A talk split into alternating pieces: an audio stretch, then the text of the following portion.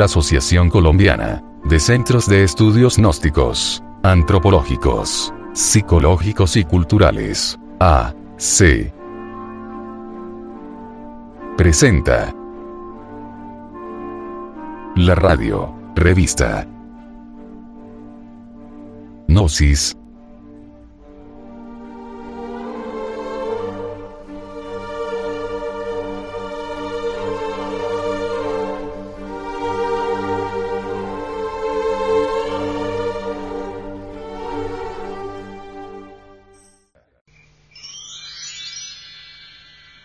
producción del Departamento de Artes Gráficas y Audiovisuales.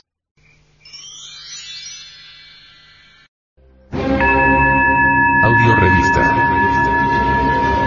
Gnosis. 209 edición especial octubre de 2011. Edición especial aniversario del advenimiento del venerable maestro, Samael Aumeor.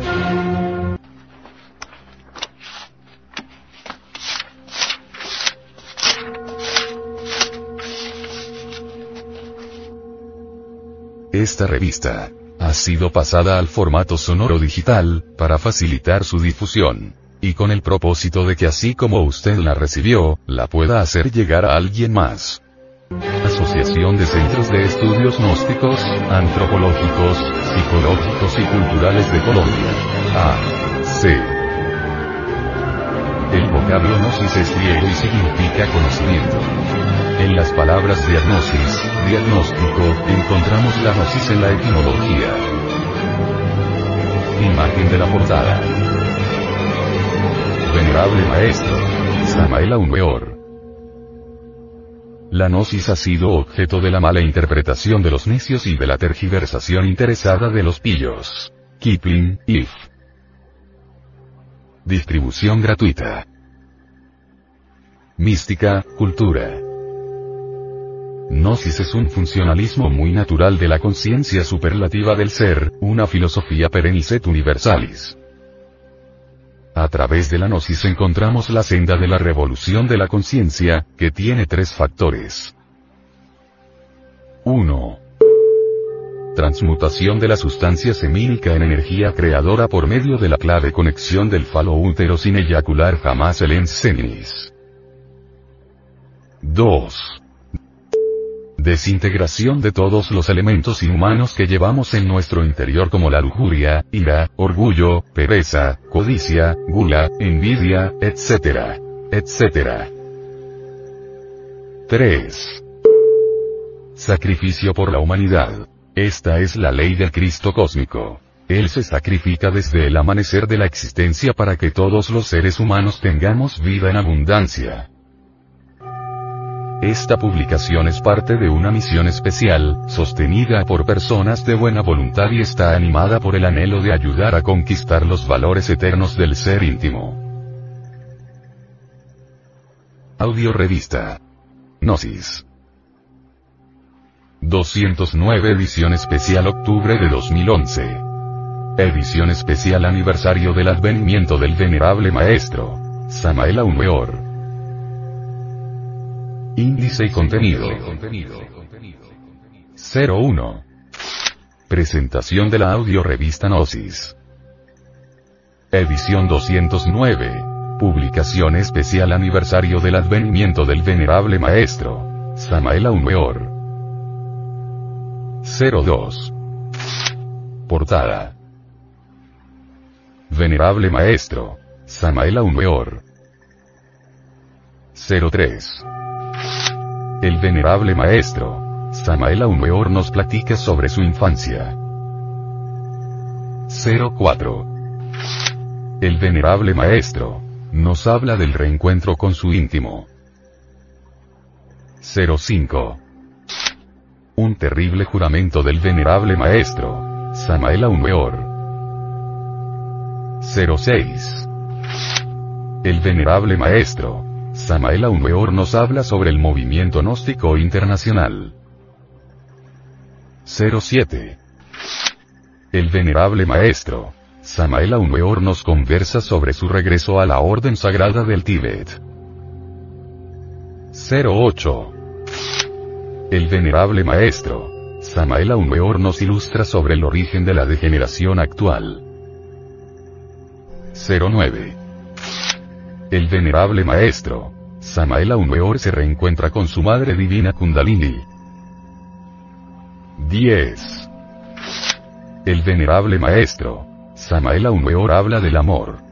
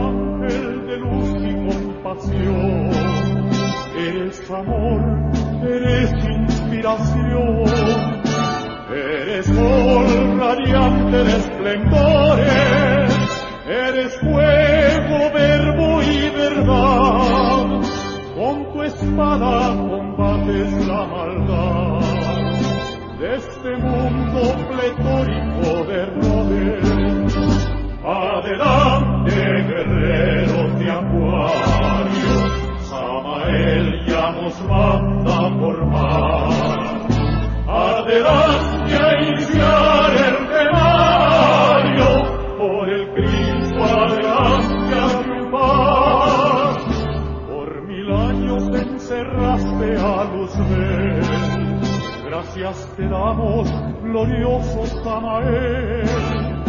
Has cumplido tu sagrada misión para rasgar el velo del arcano y enseñarle a todo ser humano el camino de la liberación. Adelante, guerreros de acuario, Samael ya manda formar. Adelante a iniciar el temario, por el Cristo adelante a triunfar venerable arcángel Samael, compañero de Elías y Daniel, ya tocaste al mundo tu trompeta, logra tu obra salvadora, como el aire tan puro de la aurora. Has llegado a nosotros, gran profeta, Adelante, guerreros de acuario, Samael ya nos manda a formar.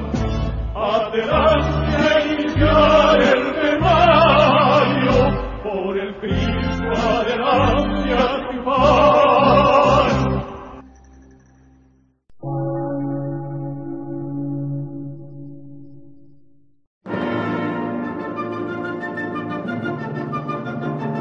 Emisora, gnóstica, transmundial. Por una nueva civilización y una nueva cultura, sobre la faz de la Tierra.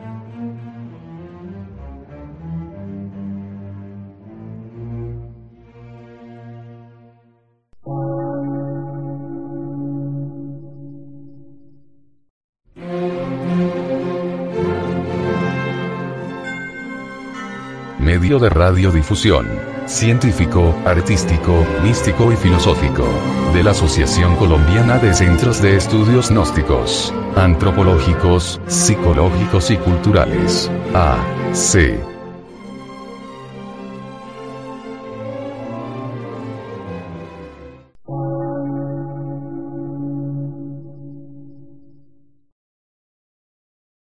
Lectura en movimiento. Difusión sin fronteras.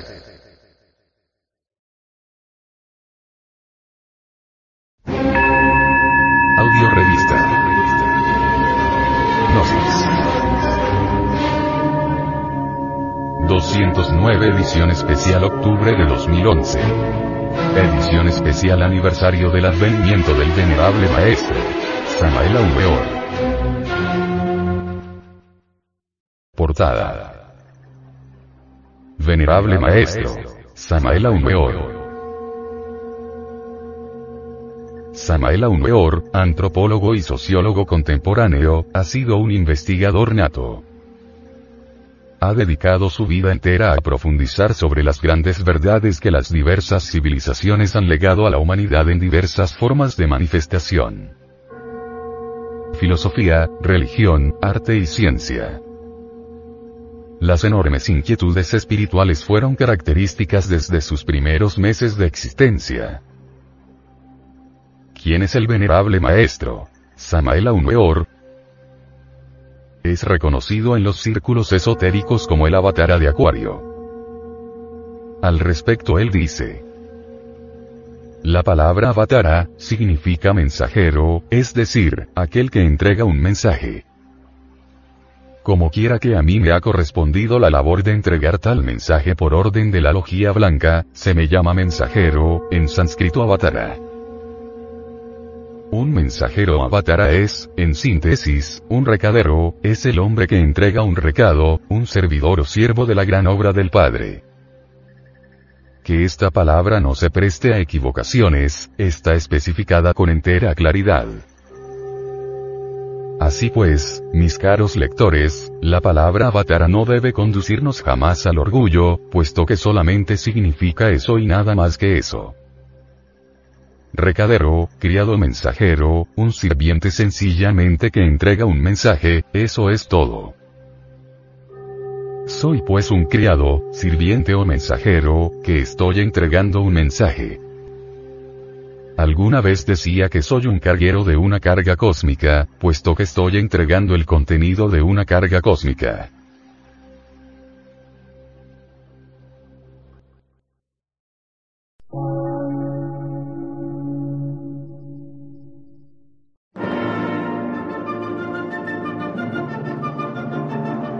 Emisora, gnóstica, transmundial.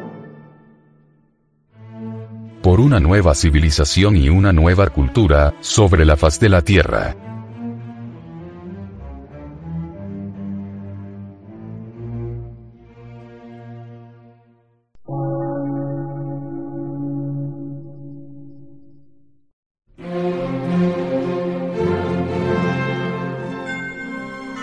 Medio de radiodifusión científico, artístico, místico y filosófico, de la Asociación Colombiana de Centros de Estudios Gnósticos, Antropológicos, Psicológicos y Culturales. A. C.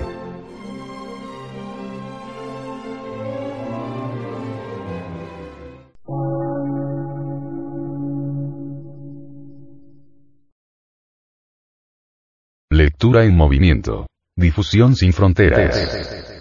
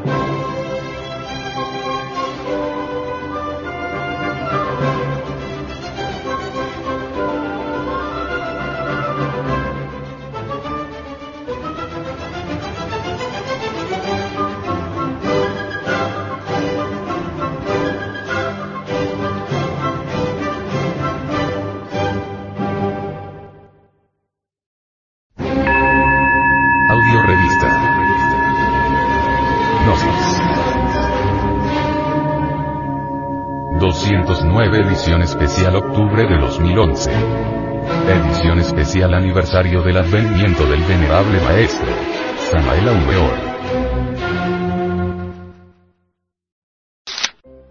El venerable maestro, Samael Aumeor nos platica sobre su infancia.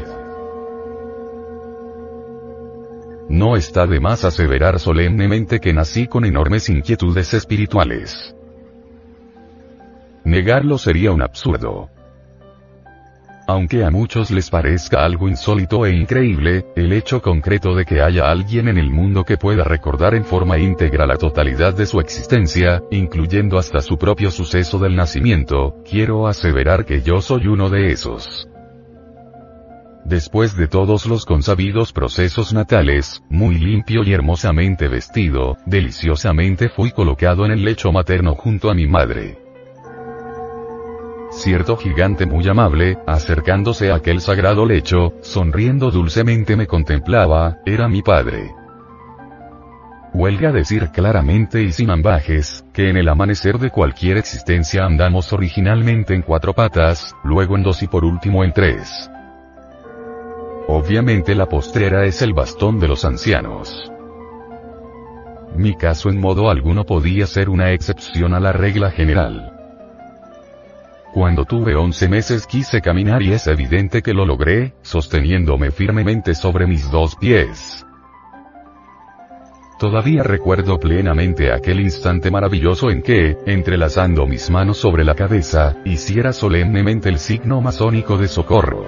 El Aibene Almaná. Y como quiera que todavía no he perdido la capacidad de asombro, debo decir que lo que sucedió entonces me pareció maravilloso. Caminar por vez primera con el cuerpo que aún no le ha dado la madre natura, es fuera de toda duda un prodigio extraordinario. Muy serenamente me dirigí hasta el viejo ventanal desde el cual podía verse claramente el abigarrado conjunto de personas que aquí, allá, o acullá, aparecían o desaparecían en la calleja pintoresca de mi pueblo. Agarrarme a los barrotes de tan vetusta ventana, fue para mí la primera aventura. Afortunadamente mi padre, hombre muy prudente, conjurando con mucha anticipación cualquier peligro, había colocado una malla de alambre en la balaustrada, a fin de que yo no fuese a caer en la calle. Ventana muy antigua de un alto piso. Cuánto la recuerdo. Vieja casona centenaria donde diera mis primeros pasos. Ciertamente en esa deliciosa edad, amaba los encantadores juguetes con que los niños se divierten, mas esto en modo alguno interfería mis prácticas de meditación. Por esos primeros años de la vida en que uno aprende a caminar, acostumbraba sentarme al estilo oriental para meditar. Entonces estudiaba en forma retrospectiva mis pasadas reencarnaciones y es ostensible que me visitaban muchas gentes de los antiguos tiempos.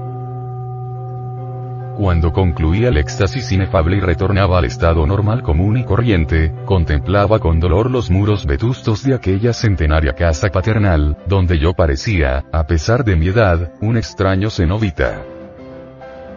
Cuán pequeño me sentía ante esos toscos murallones. Lloraba. ¿Sí? Como lloran los niños. Me lamentaba diciendo, otra vez en un nuevo cuerpo físico. Cuán dolorosa es la vida. Ay. Ay. Ay. En esos precisos instantes acudía siempre mi buena madre con el propósito de auxiliarme, a tiempo que exclamaba. El niño tiene hambre, tiene sed, etcétera, etcétera, etcétera. Jamás he podido olvidar aquellos instantes en que alegre corría por los solariegos corredores de mi casa. Entonces me acaecían insólitos casos de metafísica trascendente.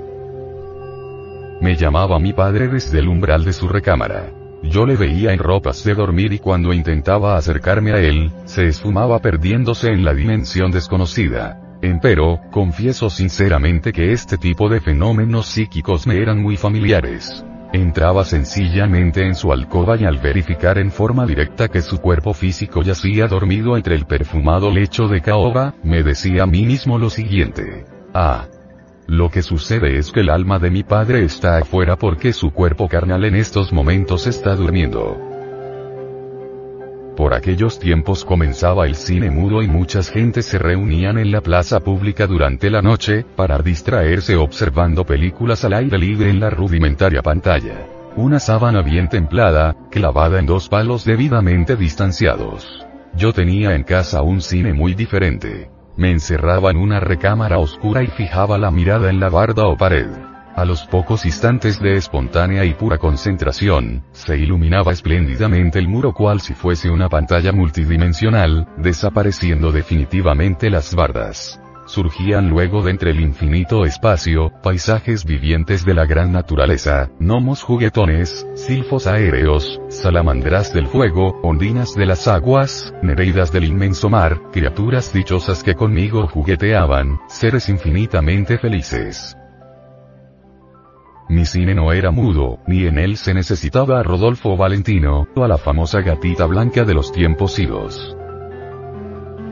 Mi cine era también sonoro y todas las criaturas que en mi pantalla especial aparecían, cantaban o parlaban en el orto purísimo de la divina lengua primigenia, que como un río de oro corre bajo la selva espesa del sol.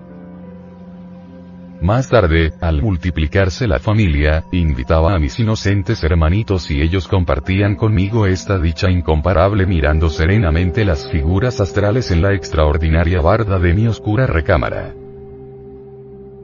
Fui siempre un adorador del sol y tanto al amanecer como el anochecer subía sobre la techumbre de mi morada, porque entonces no se usaban las azoteas, y sentado al estilo oriental como un yogi infantil, sobre las tejas de barro cocido, contemplaba al astro rey en estado de éxtasis, sumiéndome así en profunda meditación. Buenos sustos se llevaba mi noble madre viéndome caminar sobre la morada. Siempre que mi anciano padre abría la vieja puerta del guardarropa, sentía como si me fuese a entregar aquella singular chaqueta o casaca de color púrpura en la que lucían dorados botones. Vieja prenda del vestir caballeresco que usara con elegancia en aquella mi antigua reencarnación en que me llamara Simeón Bleler. A veces se me ocurría que entre ese armario viejo pudieran también estar guardados espadas y floretes de los antiguos tiempos. No sé si mi padre me comprendiera. Pensaba tal vez que pudiera entregarme objetos de esa antepasada existencia. El anciano me miraba y en vez de tales prendas me entregaba una carreta para que con ella jugara. Juguete de dichas inocentes en mi infancia.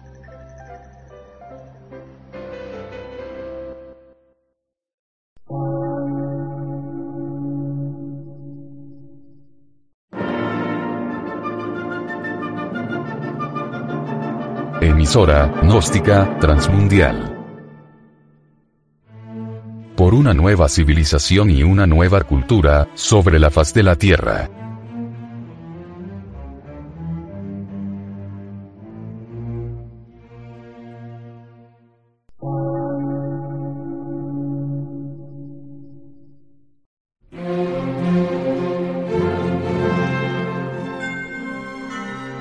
De radiodifusión científico, artístico, místico y filosófico. De la Asociación Colombiana de Centros de Estudios Gnósticos, Antropológicos, Psicológicos y Culturales. A. C.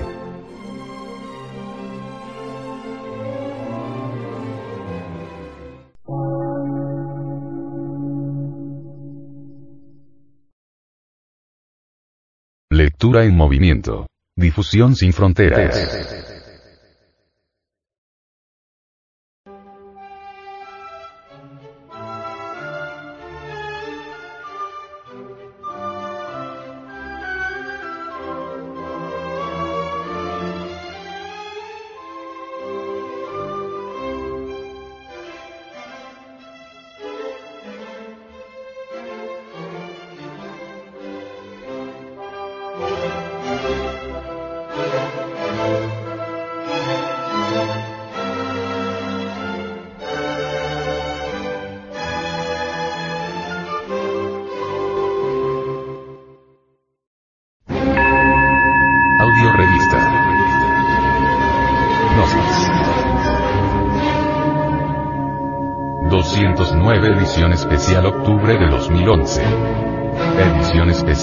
Del advenimiento del venerable maestro.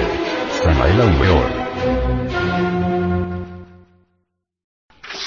El venerable maestro nos habla del reencuentro con su íntimo.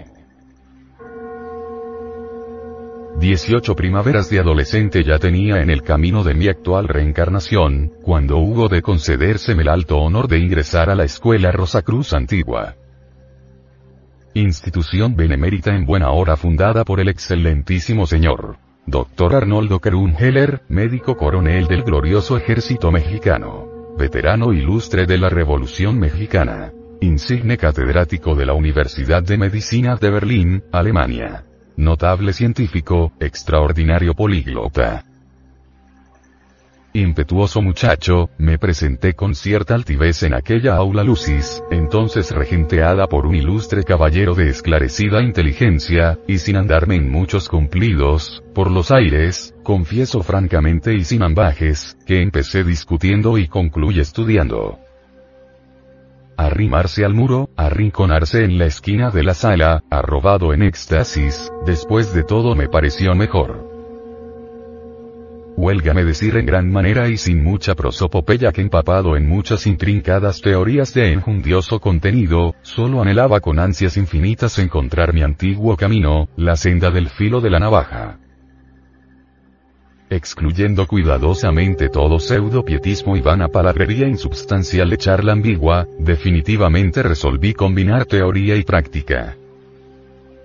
Sin prostituir la inteligencia al oro, preferí ciertamente prosternarme humildemente ante el demiurgo creador del universo. Riquísimo venero inagotable de esplendores exquisitos, encontré gozoso en las magníficas obras de Krumheller, Hartmann, Elipas Levi, Steiner, Max Heindel, etc., etc., etc sin verborrea alguna, seriamente, sinceramente, declaro enfáticamente que por aquella época de mi actual existencia me estudié ordenadamente toda la biblioteca rosacrucista. Con ansias infinitas buscaba en el camino a un viandante que poseyese algún bálsamo precioso para sanar mi adolorido corazón.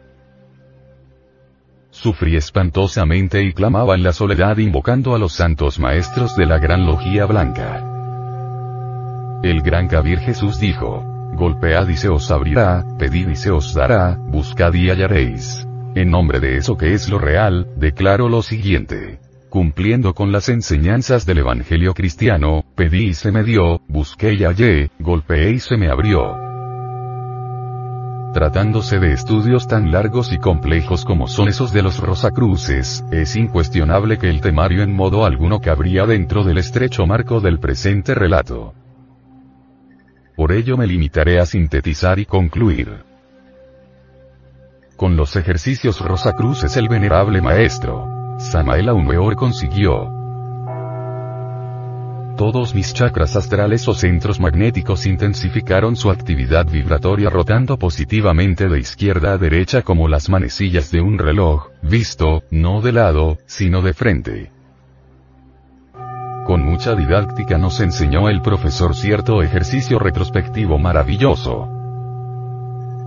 Nos aconsejó jamás movernos entre el lecho en el instante del despertar, explicándonos que con tal movimiento se agita el cuerpo astral y se pierden los recuerdos.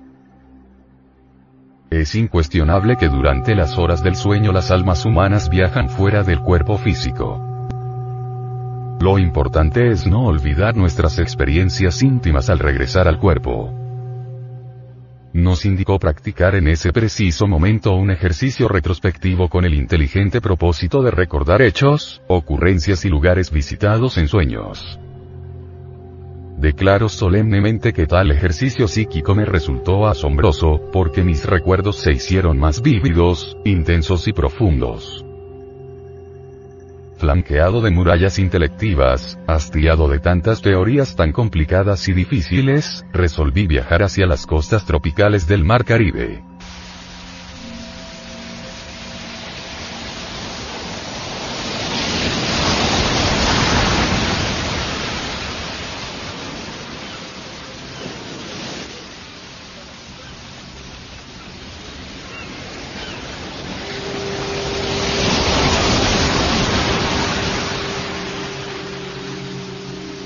Allá lejos, sentado como un eremita de los tiempos idos, bajo la sombra taciturna de un árbol solitario, resolví darle sepultura a todo ese séquito difícil del vano racionalismo. Con mente en blanco, partiendo del cero radical, sumido en meditación profunda, busqué dentro de mí mismo el maestro secreto. sin ambajes confieso y con entera sinceridad, que yo tomé muy en serio aquella frase del testamento de la sabiduría antigua que a la letra dice. Antes de que la falsa aurora amaneciera sobre la tierra, aquellos que sobrevivieron al huracán y a la tormenta, alabaron al íntimo, y a ellos se les aparecieron los heraldos de la aurora. Obviamente buscaba al íntimo, le adoraba entre el secreto de la meditación, le rendía culto. Sabía que dentro de mí mismo, en las ignotas reconditeces de mi alma le hallaría, y los resultados no se dejaron esperar mucho tiempo. Más tarde en el tiempo, hube de alejarme de la arenosa playa para refugiarme en otras tierras y en otros lugares. Empero, doquiera fuese continuaba con mis prácticas de meditación. Acostado en mi lecho o en el duro piso, me colocaba en la forma de estrella flamígera, piernas y brazos abiertos a derecha e izquierda, con el cuerpo completamente relajado. Cerraba mis ojos para que nada del mundo pudiese distraerme. Después me embriagaba con el vino de la meditación en la copa de la perfecta concentración. Incuestionablemente, conforme intensificaba mis prácticas, sentía que realmente me acercaba al íntimo. Las vanidades del mundo no me interesaban. Bien sabía que todas las cosas de este valle de lágrimas son perecederas. El íntimo y sus respuestas instantáneas y secretas era lo único que realmente me interesaba. Existen festivales cósmicos extraordinarios que jamás pueden ser olvidados, esto lo saben muy bien los divinos y los humanos. En momentos en que escribo estas líneas viene a mi memoria el grato amanecer de un venturoso día. Desde el jardín interior de mi morada, fuera del cuerpo planetario, hincado humildemente, clamando con gran voz, llamé al íntimo. El bendito traspasó el umbral de mi mansión. Yo le vi venir hacia mí con paso triunfal. Vestido con céfiro precioso y blanca túnica inefable, vino a mí el adorable. Le contemplé dichoso. En su cabeza celestial lucía espléndida la corona de los hierofantes, todo su cuerpo estaba hecho de naturaleza de felicidad. En su diestra resplandecían preciosas todas esas gemas valiosas de las cuales habla el Apocalipsis de San Juan. Empuñaba el Señor con gran firmeza la vara de Mercurio, el cetro de los reyes, el bastón de los patriarcas. Tomándome en brazos, cantó el venerable con voz de paraíso diciendo cosas que a los seres terrenales no les es dable comprender. El Señor de perfecciones me llevó entonces al planeta Venus, muy lejos de las amarguras de este mundo. Así fue como me acerqué al íntimo por el camino secreto de la meditación interior profunda. Ahora parlo porque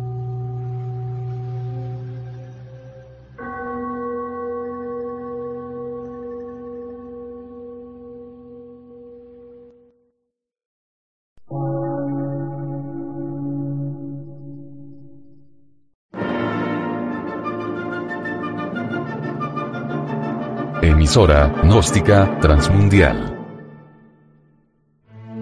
Por una nueva civilización y una nueva cultura, sobre la faz de la Tierra.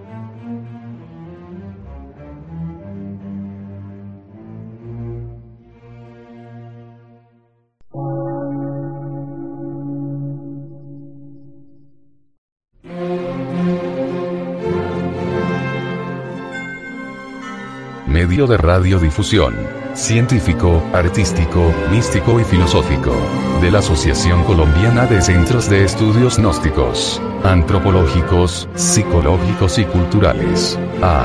C.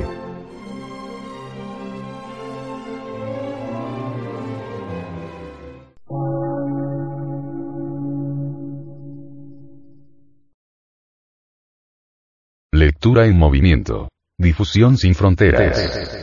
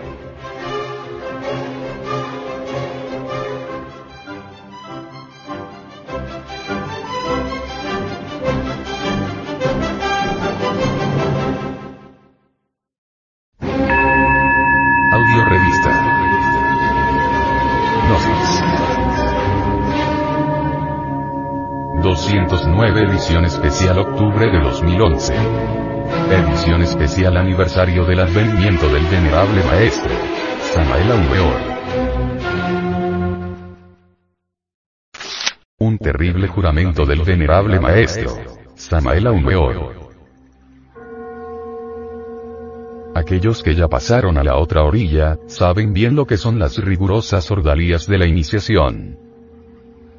Separarnos del monstruo de las mil caras, la humanidad, para auxiliarle en forma eficiente, no es un delito. Treinta años de edad tenía cuando fui sometido a terribles y espantosas pruebas. Lo que entonces vi, lo que me sucedió bien vale la pena relatarlo. Fue en la noche del misterio cuando sentí cerca de mí el aullido del huracán. Entonces comprendí. Cuán solo me encontraba aquella noche, y sin embargo, doquiera me situase, aquí, allá o acullá, bien pronto me veía rodeado por las multitudes. No sé cómo venían las gentes hasta mí luego. Nuevamente solo aullaba el huracán, entonces comprendí lo que el viento se llevó.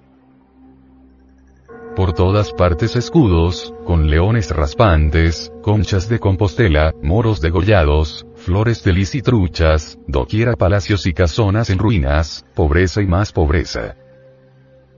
Muchas veces hube de enfrentarme valerosamente a las potestades negras que dijera el apóstol Pablo de Tarso en el capítulo segundo de la epístola a los de Éfeso. Incuestionablemente, el adversario más peligroso de aquella noche tenía el título fatal de Anagarika.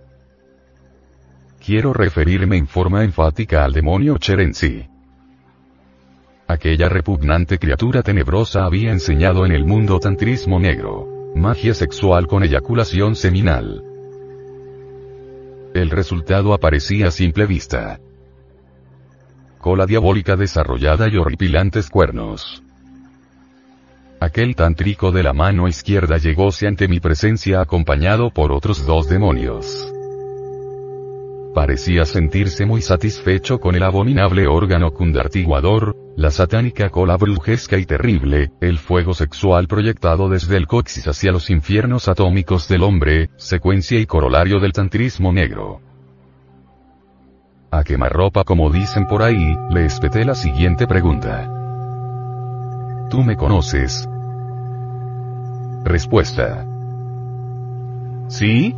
Te vi una noche en la ciudad de Bacata cuando yo dictaba una conferencia.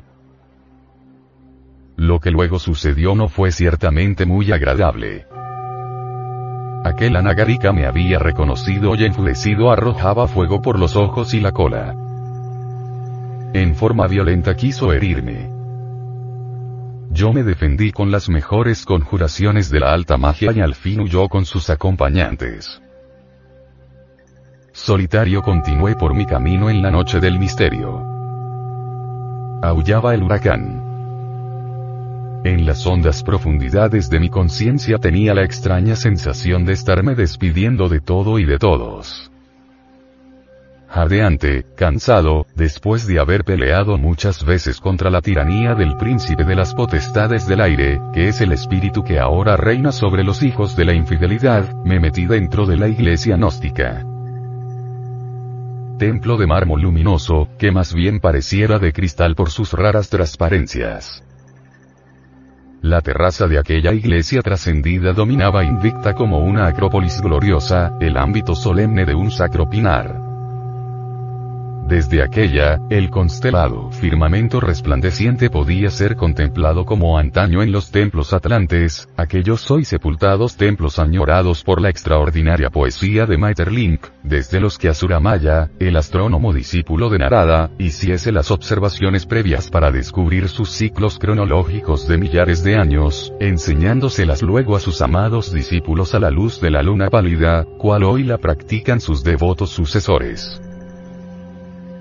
Lentamente avancé, caminando muy despacio y en actitud reverente dentro del lugar santo. Empero, algo me sorprende. Veo a cierto personaje que atravesándose en mi camino me cierra el paso. Otra batalla.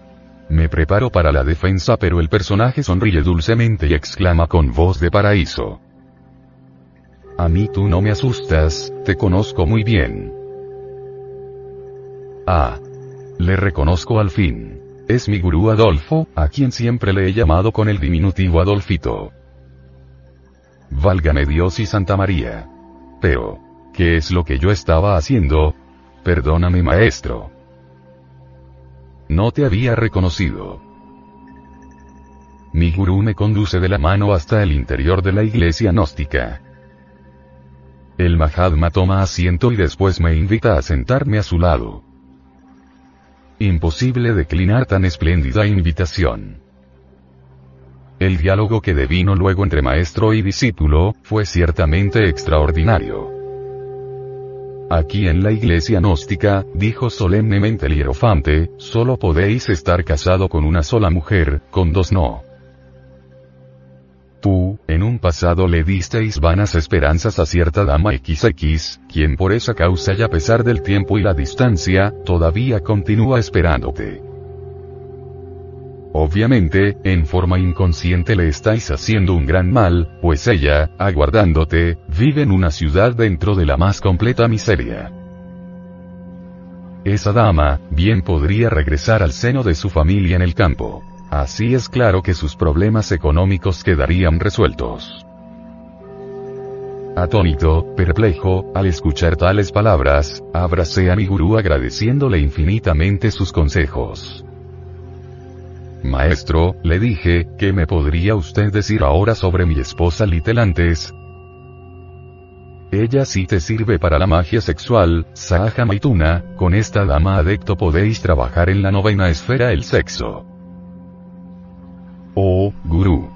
Yo lo que anhelo con ansias infinitas es el despertar del kundalini y la unión con el íntimo. Cuésteme lo que me cueste.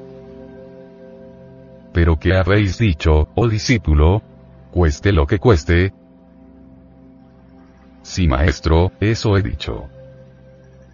Esta noche, aquí se le ha pagado a uno y luego se le ha confiado la tarea de ayudarte en el despertar del kundalini. Habéis pasado la prueba Irene, exclamó el hierofante, y luego poniendo en mi cabeza un turbante de inmaculada blancura con un botón de oro en la frente, dijo. Vamos al altar. Levantándome presto, avancé con mi santo gurú hasta el ara santa. Todavía recuerdo aquel instante solemne en que arrodillado ante el ara sacra, hube de prestar solemne juramento. Cuéstele lo que le cueste exclamó mi maestro con gran voz, y esta frase vibrando intensamente se repitió luego de esfera en esfera. Cubrí entonces mi plexo solar con la palma de la mano izquierda y extendí la diestra sobre el santo grial diciendo, lo juro. Terrible juramento. Jurar ante el vaso santo. Epílogo. Muy de mañana escribí a la noble dama sufriente que en la ciudad remota me aguardaba. Le aconsejé con infinita dulzura que regresase a la tierra de sus mayores y se olvidase de mi insignificante persona que nada vale.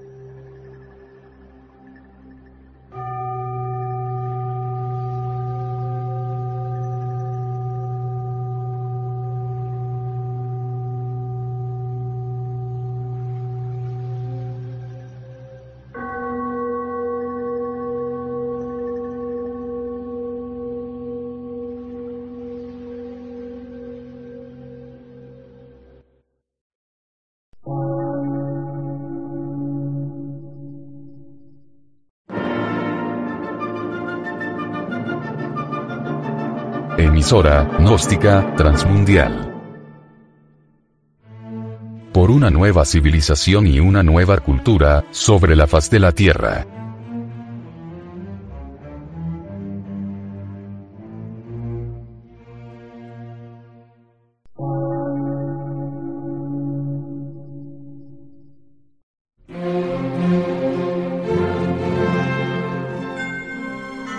Medio de radiodifusión científico, artístico, místico y filosófico, de la Asociación Colombiana de Centros de Estudios Gnósticos, Antropológicos, Psicológicos y Culturales, AC.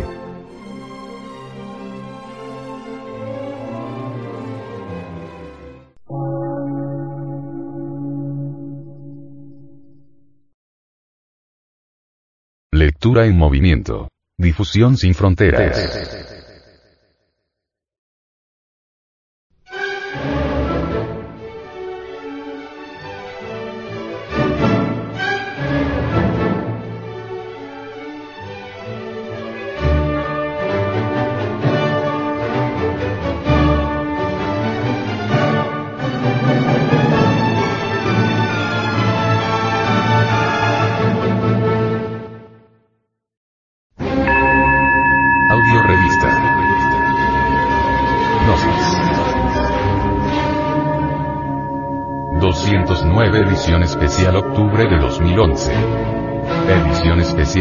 Del del venerable maestro.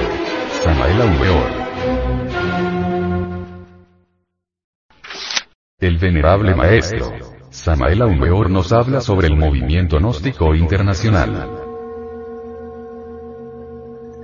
El movimiento gnóstico es el movimiento síntesis de la nueva era de Acuario. Todas las siete escuelas de yoga están en la gnosis pero en forma sintética y absolutamente práctica. Hay Hatha Yoga tántrico en el Maituna, magia sexual. Hay Raja Yoga práctico en el trabajo con los chakras. Dentro del temario que usted está tratando, doctor, eh, hay un punto que trata acerca del desarrollo de los chakras. ¿Qué hay de eso? Los chakras o centros magnéticos del hombre son muy importantes. Obviamente existen siete fundamentales en la espina dorsal. Despertarlos es cuestión sexual. Ante todo debemos re- re- reconocer que en el esperma sagrado existe la fuerza más grandiosa que nos puede transformar radicalmente. Actualmente hay una sociedad en los Estados Unidos que se llama la Sociedad Oneida. Los miembros de esa sociedad han sido debidamente controlados por grandes médicos científicos. Ningún varón allí cometería el error jamás de eyacular el semen, es decir, la entidad del semen, del semen, el contacto sexual de todas las parejas controladas por la Sociedad Unida de los Estados Unidos de Norteamérica.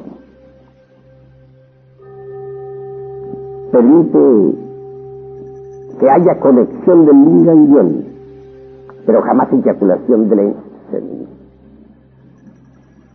Y en nombre de la verdad se ha investigado el organismo de cada uno de los individuos sometidos a experimentos que ha tenido mejorías extraordinarias. Individuos viejos, enfermos, ahora gozan de una gran salud gracias a la transmutación. Cuando eh, no se derrama el semen dentro del cual está contenido el espiritutis, como dijera para hacer eso, entonces el esperma sagrado se convierte en energía creadora. Esa energía asciende hasta el cerebro por determinados canales relacionados con el vago y el simpático. Así es como el cerebro se feminiza. Así es como el semen se cerebriza. Al fin llega el instante en que los átomos solares y lunares, es decir, positivos y negativos de las corrientes terminales, hacen contacto en el tridení cerca del coxis. Y entonces por inducción eléctrica despierta una tercera fuerza.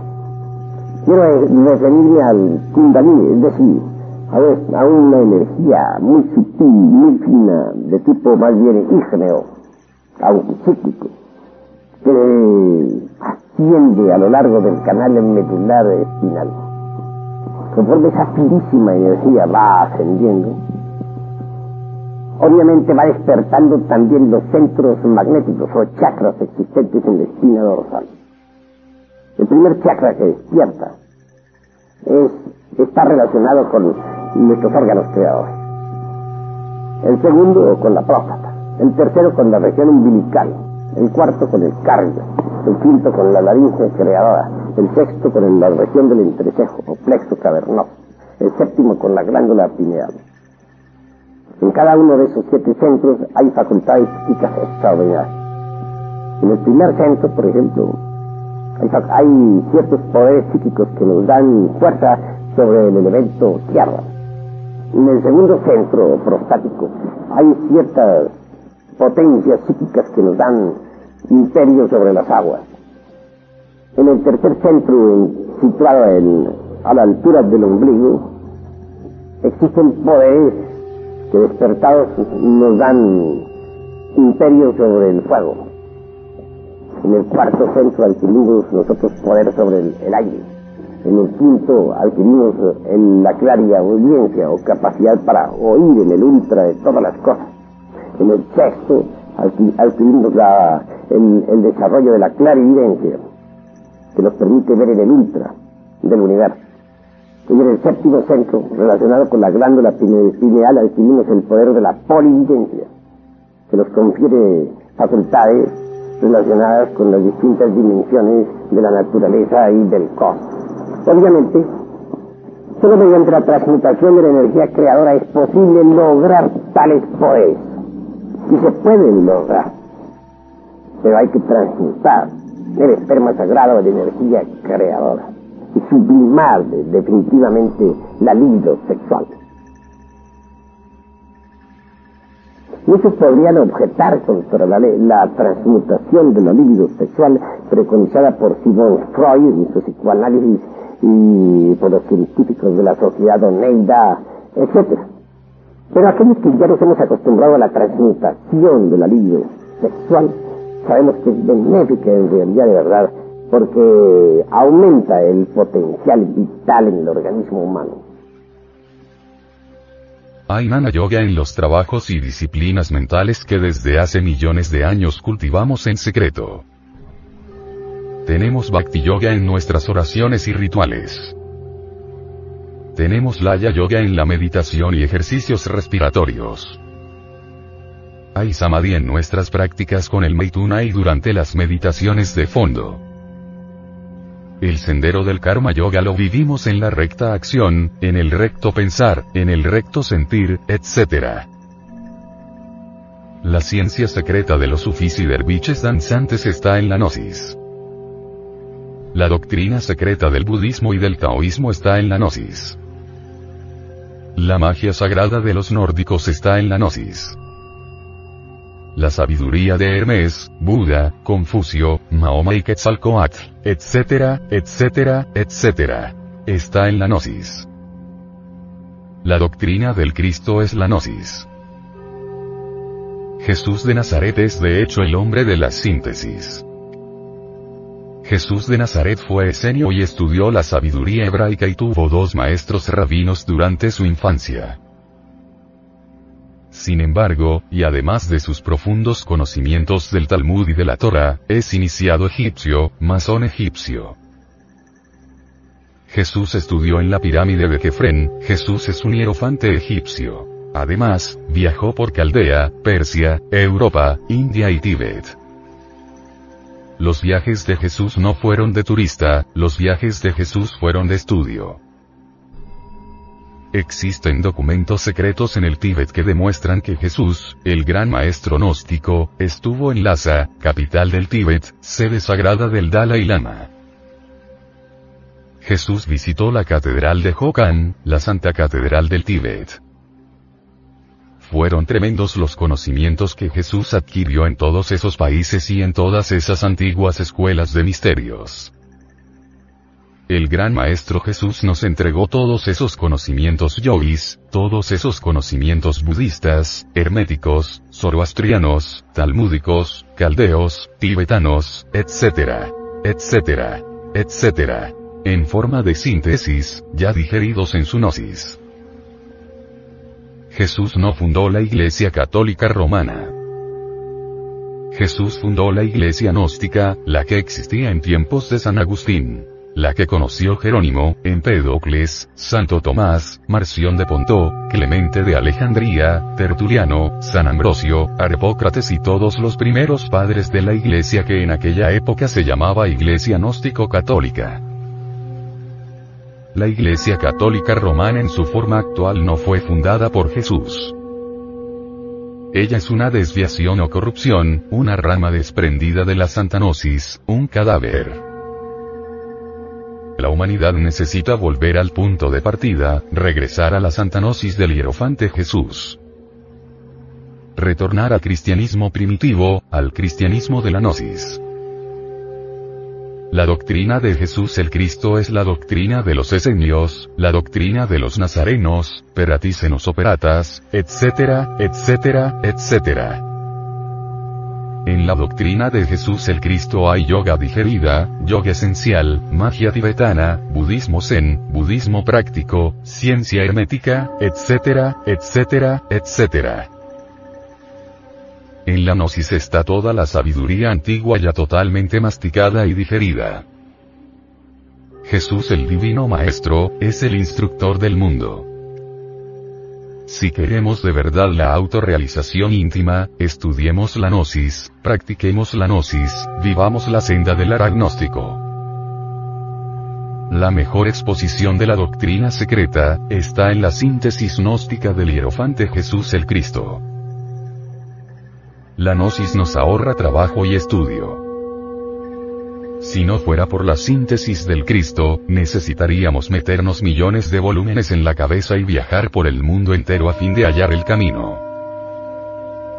Afortunadamente ya uno lo hizo y ese fue el Cristo.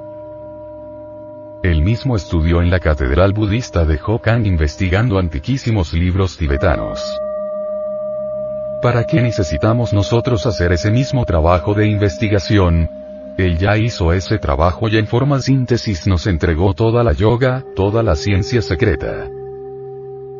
¿Qué más queremos? Nuestro deber es estudiar la gnosis y vivirla, eso es lo importante. Que se rían de nosotros, que nos ataquen, que nos calumnien, ¿qué importa a la ciencia y qué a nosotros?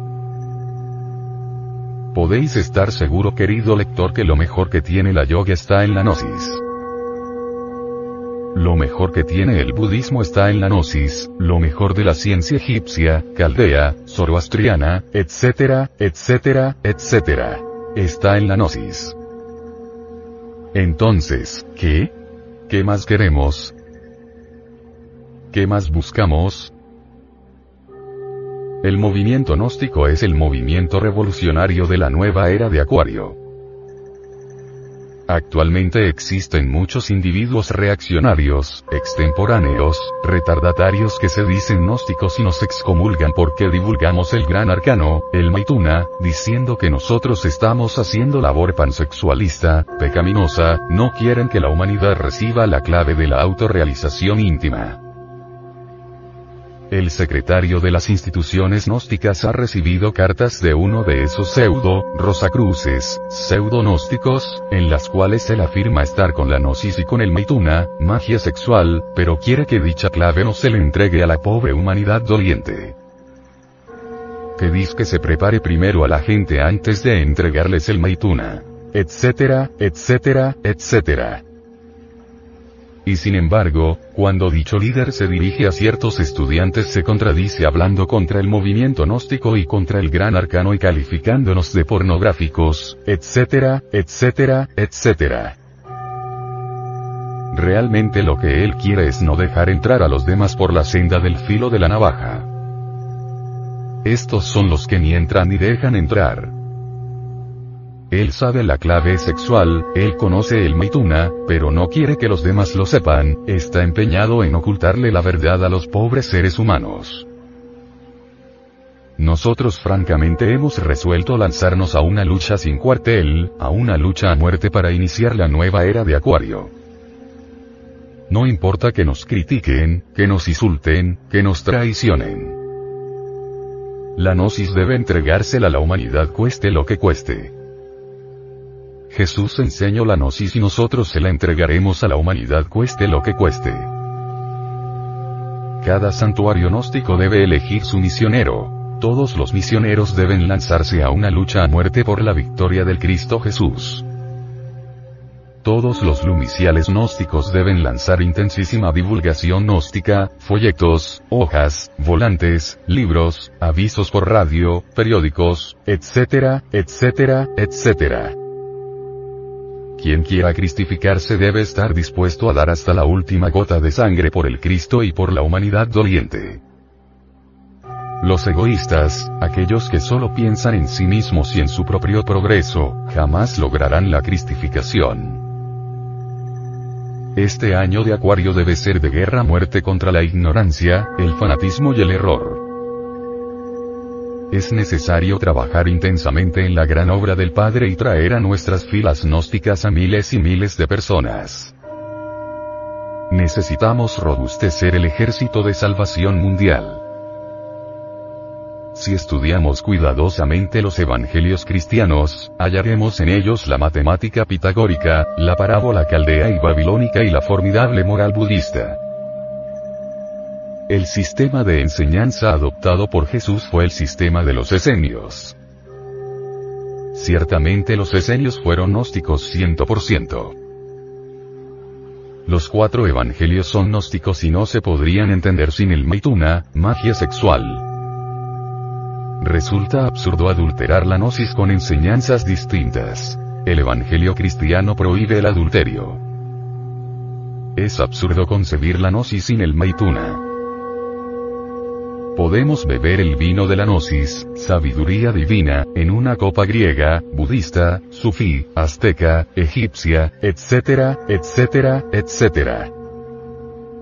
Pero no debemos adulterar ese vino delicioso, con doctrinas extrañas. En el movimiento gnóstico está la síntesis práctica de la gnosis en su forma absolutamente revolucionaria.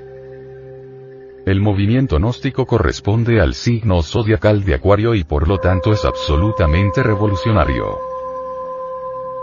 Los lumiciales del movimiento gnóstico deben ser academias esotéricas y templos de liturgia solar. Los rituales gnósticos realmente son liturgia solar. Hoy por hoy el ser humano todavía no tiene cuerpo solar, cuerpo astral. Ese es un lujo que muy pocos pueden darse. El ser humano actual, es decir, el animal intelectual, solo tiene cuerpo lunar, cuerpo molecular. El movimiento gnóstico enseña el Maituna, para que el ser humano fabrique el cuerpo solar. Es necesario que el hombre se libere de la luna y se convierta en espíritu solar. Los infrasexuales degenerados, jamás nos perdonarán el que nosotros defendamos la suprasexualidad. Realmente causa dolor ver a esos pobres infrasexuales en el mundo molecular después de la muerte. Su cuerpo lunar los convierte en mujeres lunares que vagan por el mundo molecular como sonámbulas, dormidas, frías, inconscientes.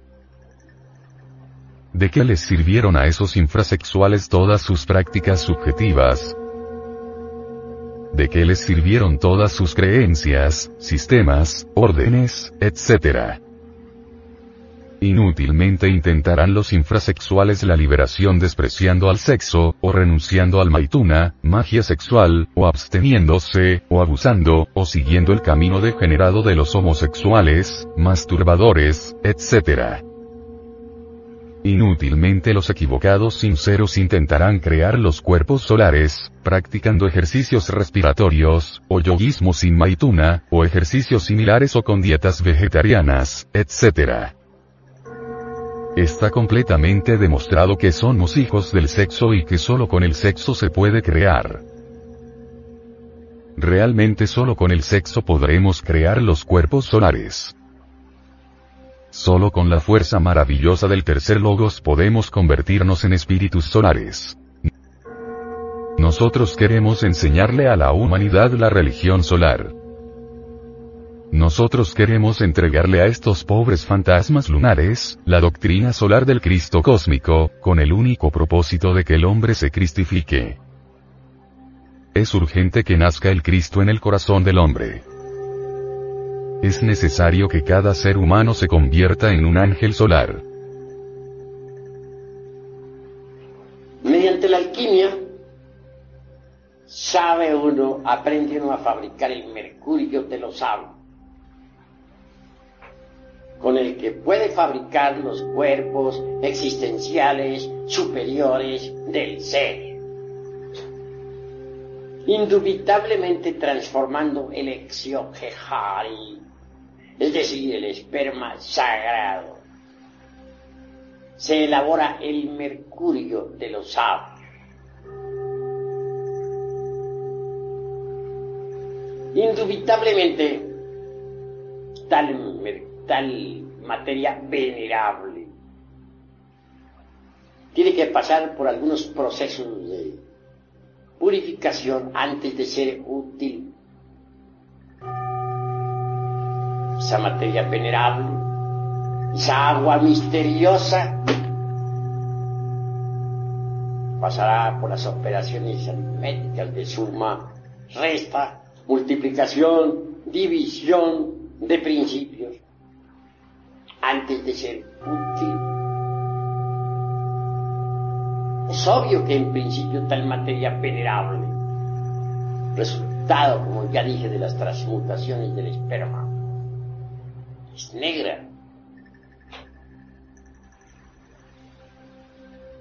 Así se logra refinar el sacramento de la iglesia de Roma. Roma a la inversa se lee amor. Entonces se vuelve, se vuelven esas aguas blancas.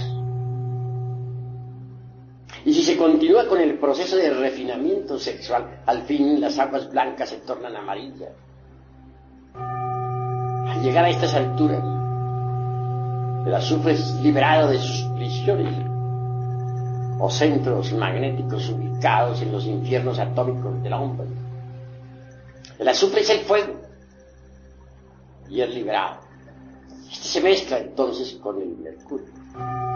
Y así obtenemos el mercurio azufrado, que asciende por el canal medular espinal hasta el cerebro.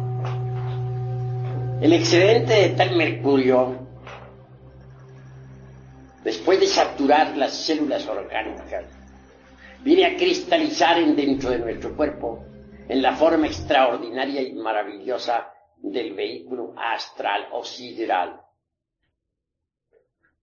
Quien posee un cuerpo astral sabe que lo tiene, porque puede andar con él, puede flotar en el espacio con él, puede transportarse a otros mundos con él mismo, etcétera. Es una especie de doble organismo, extraordinario, formidable, maravilloso. Una vez que uno se encuentra en posesión de un cuerpo astral, puede darse el lujo de crear para su uso particular un cuerpo mental. Este viene a ser el resultado también de las condensaciones del mercurio cuando el mercurio condensa en la forma del cuerpo de la mente, nos transforma.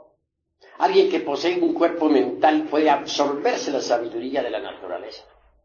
Tiene acceso a todos los templos de Hermes Trismegisto, el tres veces grande Dios y de todo.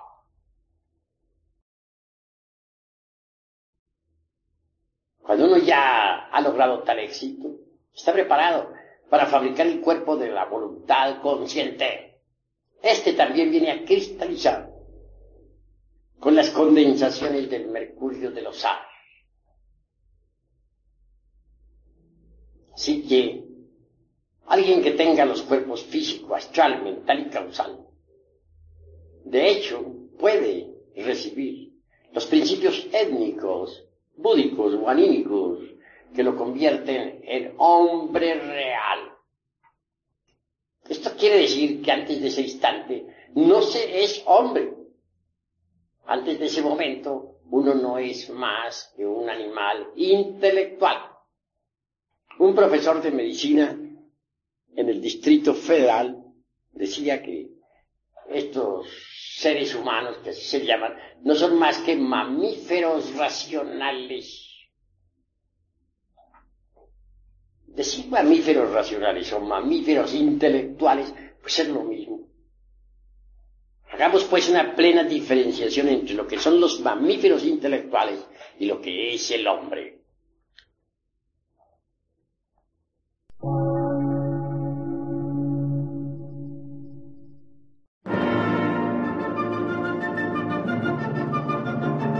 Emisora gnóstica transmundial por una nueva civilización y una nueva cultura, sobre la faz de la Tierra.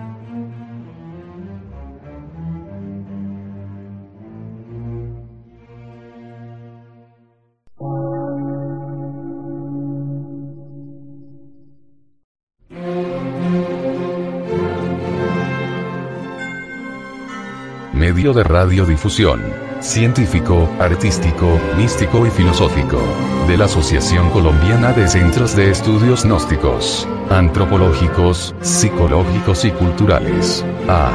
C.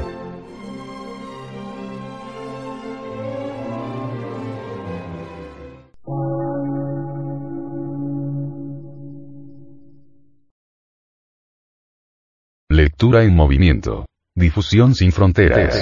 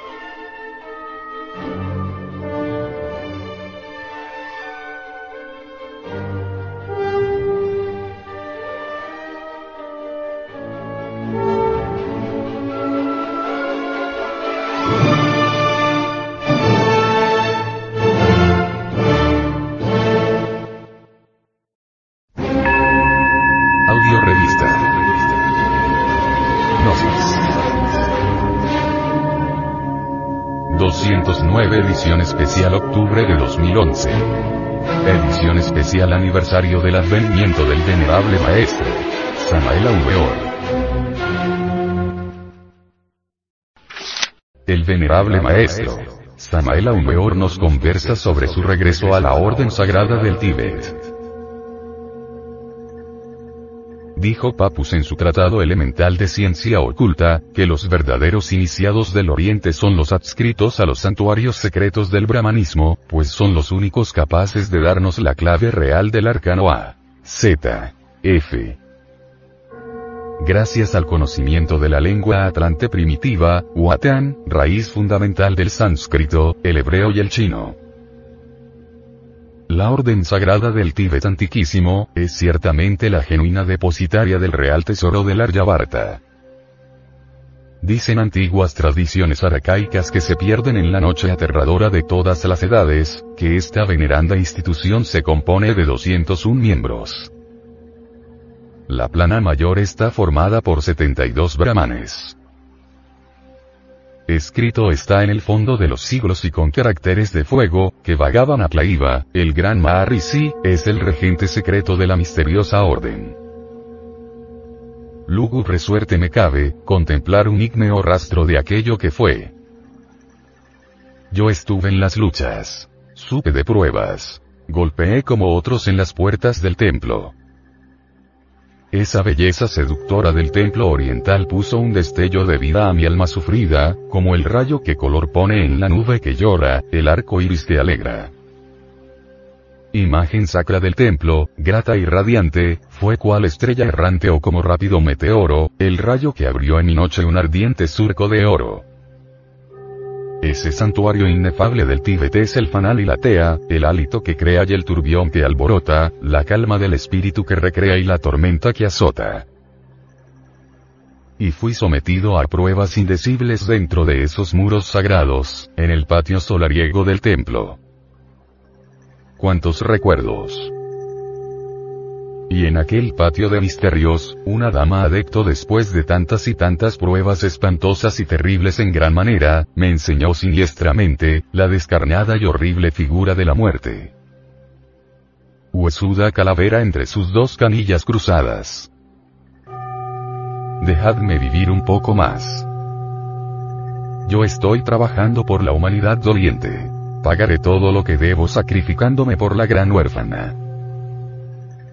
Tened compasión por mí. Si tú hubieras estado preparado, morirías en presencia de esta figura. Esta fue la respuesta y luego vino un silencio aterrador.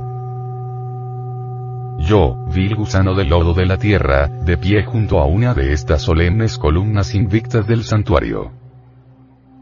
¡Ay de mí! ¡Ay! ¡Ay! Tremendos recuerdos vinieron a mi mente. Estaba metido dentro de la orden sagrada del Tíbet, pero esto no era nuevo para mí, recordé que en otros tiempos había estado allí, en ese mismo lugar, parado junto a la misma columna veneranda.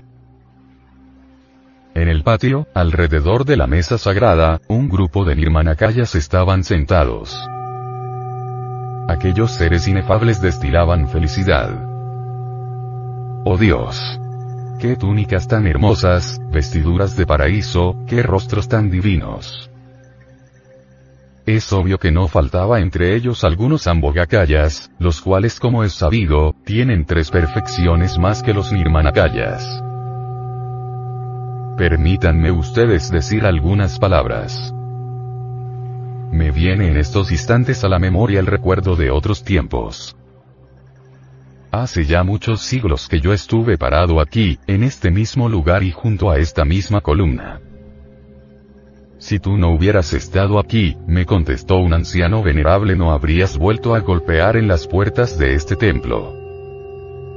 Avancé algunos pasos, retirándome de la columna para situarme reverente ante la mesa de los santos. El anciano que había tomado la palabra en nombre de todos los elegidos, se puso de pie para hacerme algunas justas recriminaciones. Qué rostro tan majestuoso, parecía un Cristo viviente, en sus ojos se reflejaban muchos días y noches cósmicas, su barba sagrada era una viva representación del verbo universal de vida y su cabellera inmaculada cayendo sobre sus hombros inefables, nos recordaba al anciano de los días de la cábala hebraica. Habló y dijo cosas terribles mencionó a una mujer que yo había conocido después de la sumersión del viejo continente Atlante. ¿Te acuerdas de fulana? Sí, venerable maestro, me acuerdo de ella. Es evidente que yo había fracasado por ella en los antiguos tiempos. ¿Te acuerdas de Sutana? Sí, venerable maestro, me acuerdo de ella. Entonces vino a mi mente el recuerdo viviente de una reina tibetana. En el Asia Central, en el corazón mismo del Himalaya, a un lado del Tíbet, existió un reino maravilloso hace ya cerca de un millón de años. Los habitantes de aquel antiguo país fueron el resultado de una mezcla ario-atlante. Todo esoterista sabe muy bien que la primera subraza de nuestra actual quinta raza raíz, floreció en el Asia Central. Yo viví en ese viejo país y conocí a la citada reina, a esa que el maestro me recordara en forma recriminativa. Ella vino a mí cuando yo era sacerdote de la Orden Sagrada del Tíbet. Sufría la infeliz y me contó sus tragedias. El monarca, su esposo, estaba enamorado de otra mujer y es obvio que la desgraciada reina había caído en la desesperación. Quise ayudarla, hice lo que pude por ella, pero cometí graves errores. Asaltar la mente ajena es un delito y sería absurdo negar mis propios errores, usé los poderes psíquicos en forma evidentemente negativa y hasta cometí el error de recibir algún dinero. El tesoro real me pagó la suma, a cuenta de gastos de la reina. El esposo abandonó a la concubina, y rey y reina se reconciliaron para bien de aquel país. Aparentemente hice bien, mas recordemos las palabras del maestro Moría. Entre las cadencias del verso también se esconde el delito. A todas luces resulta claro comprender que caí en el absurdo, que cometí estupideces, y por tal motivo, a pesar de ser un dos veces nacido, fui severamente castigado. Allí estaba el anciano recordándome todas estas cosas y es claro que mi dolor moral fue espantoso en gran manera. Te acogiste a la orden de la carretera, Sí, venerable maestro, me acogí a ella, fue mi respuesta. ¿Cómo negarlo? La mirada de aquel anciano sacratísimo me traspasaba el corazón, imposible esconderme ante la divinidad. Recordé entonces aquella antigua personalidad que tuve en la vieja Roma. se me confió la misión de establecer un escenario fuerte para la cuarta subraza de esta quinta raza raíz y entonces utilicé la personalidad humana de Julio César. Formé el gran imperio romano, me batí como un león en las Galías y todo el mundo sabe que fui asesinado por Bruto el traidor. No tenía necesidad de acogerme a la orden de la carretera, las leyes secretas de la gran vida universal, de todas maneras me habrían ayudado sin necesidad de la citada institución romana. Después de estas recriminaciones me sentí avergonzado conmigo mismo, apenado y con el corazón adolorido. Una dama adecto disfrazada con el traje de verdugo ritual, avanzó resueltamente hacia mí con el látigo sagrado empuñado en su derecha. De inmediato entendí que debía pasar por la flagelación evangélica. Caminé rumbo al interior del templo, despacito, a lo largo de aquel patio vetusto rodeado de murallas arcaicas. Muere. Muere. Muere. Exclamó la dama a tiempo que me azotaba en verdad con el látigo sagrado.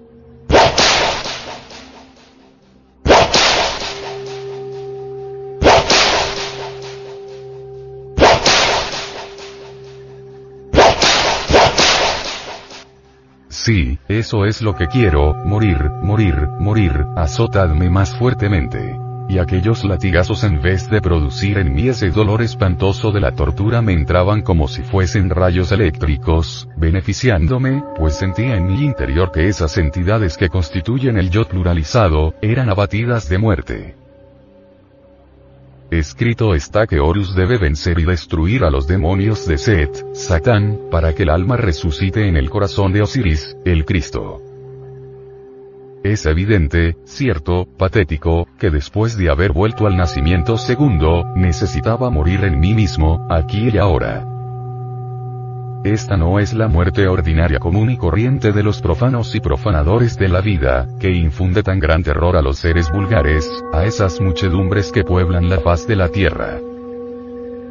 Ciertamente esta es la muerte iniciática o filosófica de los maestros, a la cual hacía referencia Giordano Bruno escribiendo Coloroche filosofano diritamente intendó no a moriré. Esta es la muerte de Set, el mí mismo, el sí mismo, tan adorado por muchos equivocados sinceros. Han pasado ya muchos años de mi vida y jamás he podido olvidar este evento cósmico ocurrido en el corazón del Himalaya. Hoy estoy bien muerto. Trabajé intensamente con ayuda de mi serpiente sagrada, los demonios rojos han sido derrotados. Grande fue la lucha pero logré la muerte iniciática. El camino es más amargo que la hiel. Muchos son los llamados y pocos los escogidos. El sendero de la vida está formado con las huellas de los cascos del caballo de la muerte. Necesitaba disolver el ego, morir, sí, y ahora parlo porque.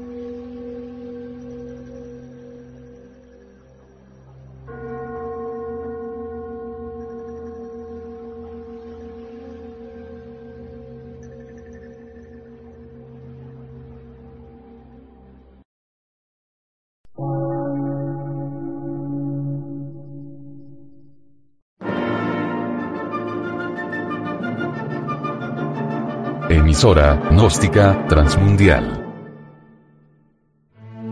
Por una nueva civilización y una nueva cultura, sobre la faz de la Tierra.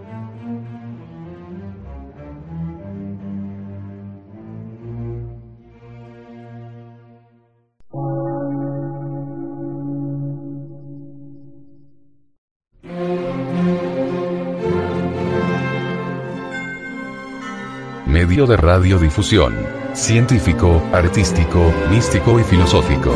De la Asociación Colombiana de Centros de Estudios Gnósticos, Antropológicos, Psicológicos y Culturales. A. C.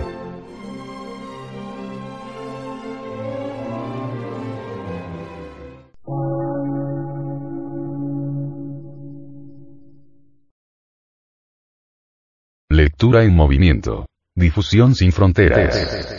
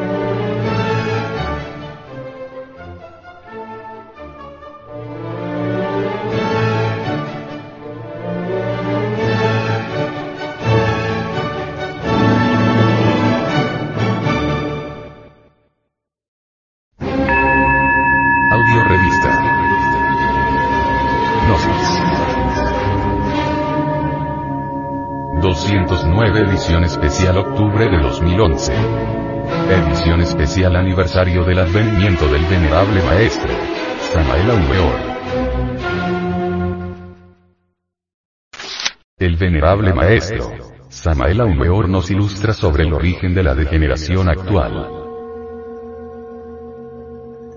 Hay que tener en cuenta que la humanidad actual está fracasada, desgraciadamente. Es doloroso, decirlo, esta humanidad fracasó. Y nosotros estamos luchando por formar un ejército para poder formar una nueva raza. Estamos haciendo labor en gran escala, luchando para sacar lo poco que sirva y que pueda servir para la futura gran raza. La humanidad se vuelve cada vez más perversa y cínica. Esta humanidad llegó a un cinismo espantoso. No importa, por ejemplo, la palabra asesinato. Ya no es óbice para el crimen. Los homicidas que son tantos la tienen como una palabra y nada más. Dicen ellos. Vivo muerto y nada más. O se vive o se muere y nada más. Homicidio es una palabra inventada que no tiene la menor importancia. Así dicen los hijos del crimen. Al final siempre toda la humanidad está degenerada. Por ejemplo, la Lemuria tuvo siete subrazas. Al final había llegado al máximo de degeneración, pero nunca a un grado de degeneración como al que llegó la Atlántida al final. Al final del continente Atlante, de la raza Atlante, al final de la séptima subraza, se llegó a un grado de degeneración millones de veces más terrible que el de la Lemuria. Actualmente es pues mucho más densa y más terrible la degeneración se debe a las espirales en recurrencia, retorno y recurrencia, pero en esto juega la espiral gran papel. Las cinco razas están escalonadas. La raza superior, que es la primera hasta la quinta, es como un edificio de cinco pisos, actualmente estamos en el quinto piso, el quinto piso inferior, la planta baja. Por ejemplo, investiguemos Lemuria. Me propuse investigar a la Lemuria. La investigué los registros acásicos de la naturaleza, las memorias acásicas. Para el efecto, le pedí permiso al padre antes que todo para hacer la investigación esotérica. ¿Cómo lo hice? conseguí sacar, mediante las invocaciones tántricas a la Lemuria de dentro de sus archivos acásicos, sacar, dijéramos, sus memorias, o para hablar en un lenguaje más esoterista diríamos las cintas teleoginoras. Son vivientes películas de lo real, de lo que ha acaecido, tal como están escritas en las tablillas de la casa, de acuerdo con los legoninismos de Asiata Shema. Surgió la Lemuria pues ante el centro del Sahasrara y tuve la buena visita de un grupo de lemures. Hombres todos, de 4 y 5 metros de estatura, revestidos con sus típicas vestiduras folclóricas lemúricas, sus mantos y sus extraños sombreros metálicos, etc. Tomaron asiento así como ustedes lo tomaron. Entonces hablé al principal de ellos con el propósito de investigar las cuestiones relacionadas con el sexo. ¿Cuál es el jefe, de todos ustedes, el jefe de esta familia? Uno de ellos tomó la palabra. Soy yo. Está bien. ¿Cómo realizaban ustedes el acto sexual en la Lemuria? ¿Cómo se reproducían ustedes en su época? Entre paréntesis. Estaba hablando yo con los habitantes de la séptima subraza, con los degenerados. Nosotros nos uníamos sexualmente hombre y mujer para la reproducción, realizábamos la conexión del lingam Johnny normalmente. Ustedes derramaban el vaso de Hermes. Sí lo derramábamos para poder crear hijos. Pero solamente realizábamos la unión sexual exclusivamente cuando queríamos crear un hijo, y nada más. Nunca por el placer siempre cuando queríamos crear, y lo hacíamos con entera veneración y profundo respeto. No derramábamos el esperma sagrado jamás fuera del vaso sagrado. Entonces, continúa diciendo. Pero no se da cuenta usted que eso de derramar el vaso de Hermes es un pecado. Bueno, nosotros lo hacíamos con entero respeto. Les dije, Eso lo hacían ustedes en su época, cuando ustedes eran habitantes de la séptima subraza en la Lemuria. Pero así no se reprodujeron siempre los habitantes de la Lemuria. Cuando se produjo la división de sexos, por la mitad de la época lemúrica, por ahí por la tercera subraza, la reproducción se hacía dentro de los templos y no se derramaba el vaso de Hermes, entonces se reproducían los seres humanos mediante Kriya Shakti, por el poder de la voluntad y de la yoga. Dijo. Eso si nosotros no lo sabemos. ¿Quieren que se los demuestre, señores? Sí. Nos gustaría conocer ese sistema. Esta clase de trabajos es muy importante. Invoqué a un viejo habitante de la antigua Lemuria, de esos que se reproducían por Kriya Shakti, el poder de la voluntad y de la yoga, exclusivamente dentro de los templos. Concurrió a mi llamado. Un gigante como de 4 o 5 metros de estatura, venerable anciano de cabellos blancos, barba blanca, impecable. Allí sí pude ver perfectamente que ese anciano por esta época debe estar caído, tiene cuerpo físico en algún país del mundo que todavía no sé, pero tiene cuerpo físico.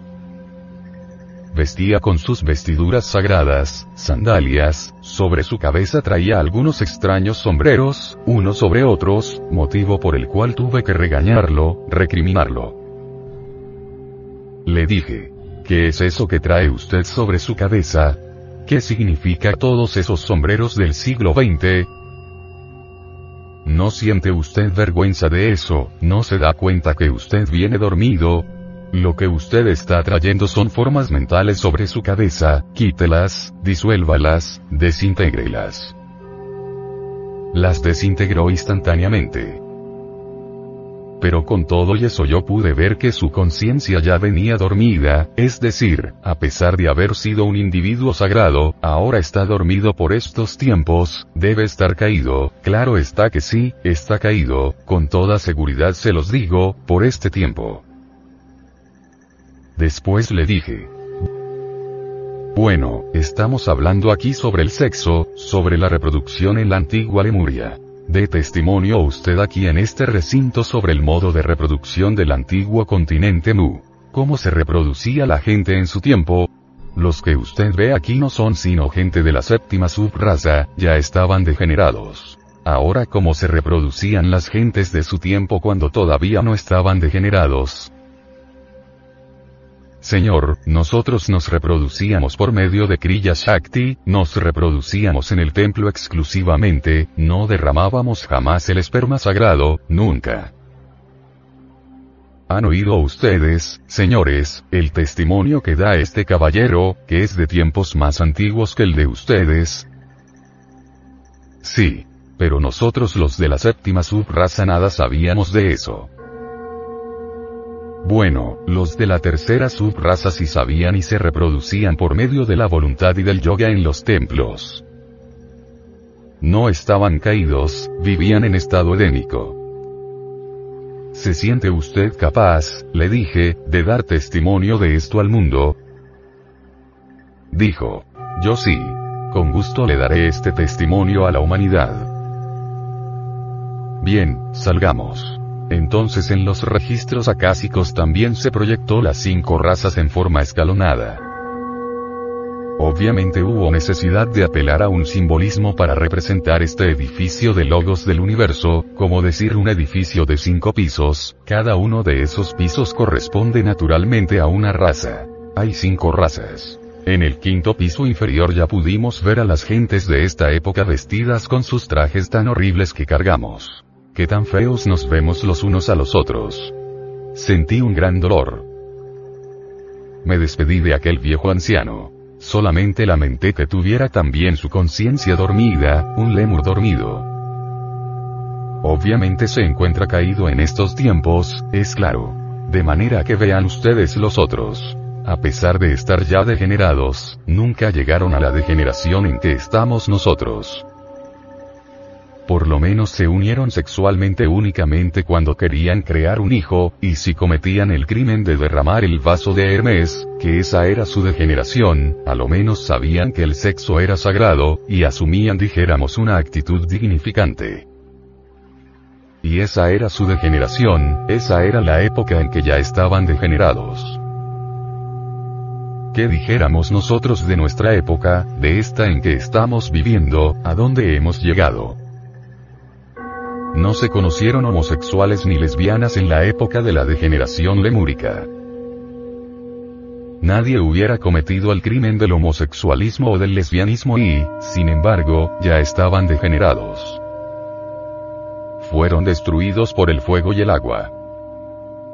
Ahora, ¿qué diremos de nuestra época?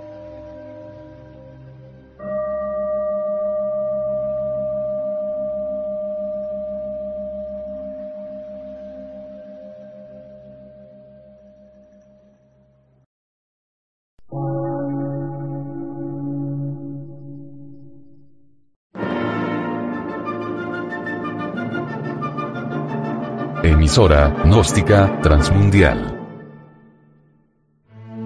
Por una nueva civilización y una nueva cultura, sobre la faz de la Tierra.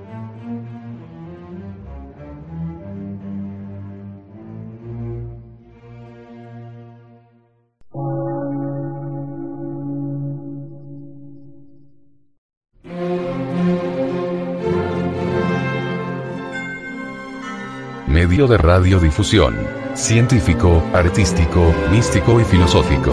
De la Asociación Colombiana de Centros de Estudios Gnósticos, Antropológicos, Psicológicos y Culturales. A. C.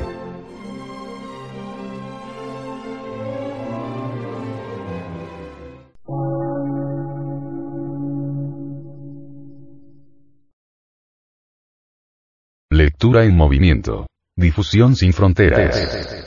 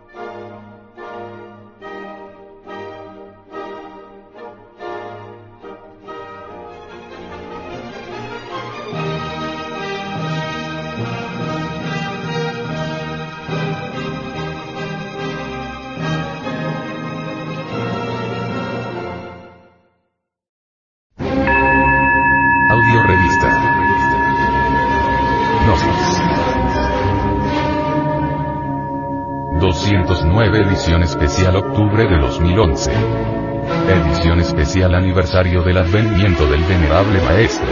Samael Aumeor. El venerable maestro. Samael Aumeor se reencuentra con su madre divina Kundalini. Hace muchísimos años atrás, en verdad fracasaba en todas las pruebas en relación con la castidad. Sucedía que en el mundo físico había logrado completo control de los sentidos y de la mente, en forma tan educada que nunca leía, por ejemplo, una revista pornográfica, jamás observaba un cuadro pornográfico. Aprendí a mirar al sexo opuesto de la cintura hacia arriba, sin detenerme jamás a observar la forma de las pantorrillas o cosas por el estilo que les encanta mirar a los varones tan detenidamente, y para ser más franco, tan perversamente. En estas condiciones, pues la castidad era absoluta en cuanto al mundo físico se refiere. Eduqué también la palabra en forma extraordinaria. No dejaba fluir en el verbo ninguna palabra lujuriosa o de doble sentido, etc. Así todo era correcto, pero en los mundos superiores de conciencia cósmica, la cuestión estaba muy grave. Gravísima. Me sometieron a pruebas rigurosas de castidad, y fallaba. A pesar de todos mis sistemas de controles psicológicos, a pesar de todos mis yudos psicológicos, a pesar de todas mis técnicas, bastaba con que me pusieran por ahí una escoba vestida con faldas, para que inmediatamente le caminara. Ya podía ser una pobre vieja bien horrible, no importaba. Lo importante era que tuviera faldas. Estaba grave la cosa. Me sentí muy triste. Afortunadamente fui asistido. Al llegar al templo encontré a un guardián de la Esfinge. Allí estaba, ante la puerta. Me alegré mucho, porque lo conozco, es un viejo amigo mío. Mirándome fijamente, dijo. De entre un grupo de hermanos que trabajaron en la novena esfera, y que después de haber trabajado en la novena esfera se presentaron en este templo, tú eres el más adelantado, pero ahora estáis estancado. Bueno, pero por favor, dígame por qué motivo estoy ahora estancado. Porque te falta amor, continuó. Mi sorpresa llegó ya al colmo, pues yo consideraba que estaba amando a la humanidad, y así se lo dije. He escrito libros, trabajo por la humanidad, ¿cómo es eso de que me falta amor? Si no es acaso por amor que estoy trabajando. Te habéis olvidado de tu madre. Eres un hijo ingrato, y el hijo ingrato no progresa en estos estudios. Esto fue peor todavía. Yo, un hijo ingrato.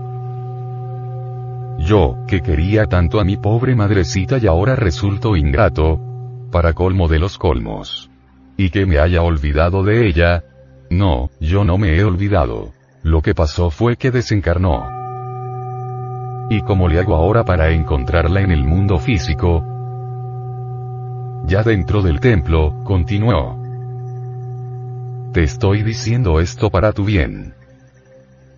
Compréndelo. Debes buscar a tu madre. Bueno, le dije, pero si ya se murió. ¿Dónde la voy yo a buscar? ¿Dónde está mi madre? ¿No te habéis dado cuenta de lo que te estoy diciendo? Continuó el guardián, ¿no quieres comprenderlo? ¿Cómo es eso que me preguntas dónde está tu madre? ¿No sabes, acaso, dónde está tu madre? ¿Es posible que un hijo no sepa dónde está su madre? Pues, francamente no. No sé. Se lo digo para su bien, respondió. Bueno, voy a tratar de comprender qué es lo que tú me quieres decir. Me despedí del guardián. Pasaron algunos días y yo no acertaba a entender esto. ¿Cómo es eso que yo busque a mi mamá? Pero si ya se murió. ¿Dónde la voy a buscar? Bueno, 50.000 conjeturas tenía en mi pobre cerebro, hasta que al fin, un día de esos tantos, se me encendió por aquí un foquito y entonces comprendí. Ah. Dije, se refiere el guardián del templo a mi divina madre Kundalini, la serpiente ígnea de nuestros mágicos poderes. Ya lo sé. Voy a concentrarme en ella. Me acosté en decúbito dorsal, con la cabeza hacia el norte, el cuerpo relajado, en profunda meditación interior. Orando a mi divina madre Kundalini. Y la concentración era cada vez más tremenda.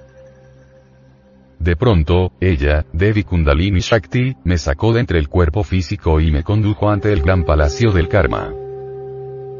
El salón de audiencias estaba lleno de gentes. Algunos policías me acompañaban. Señores de la ley. Dije.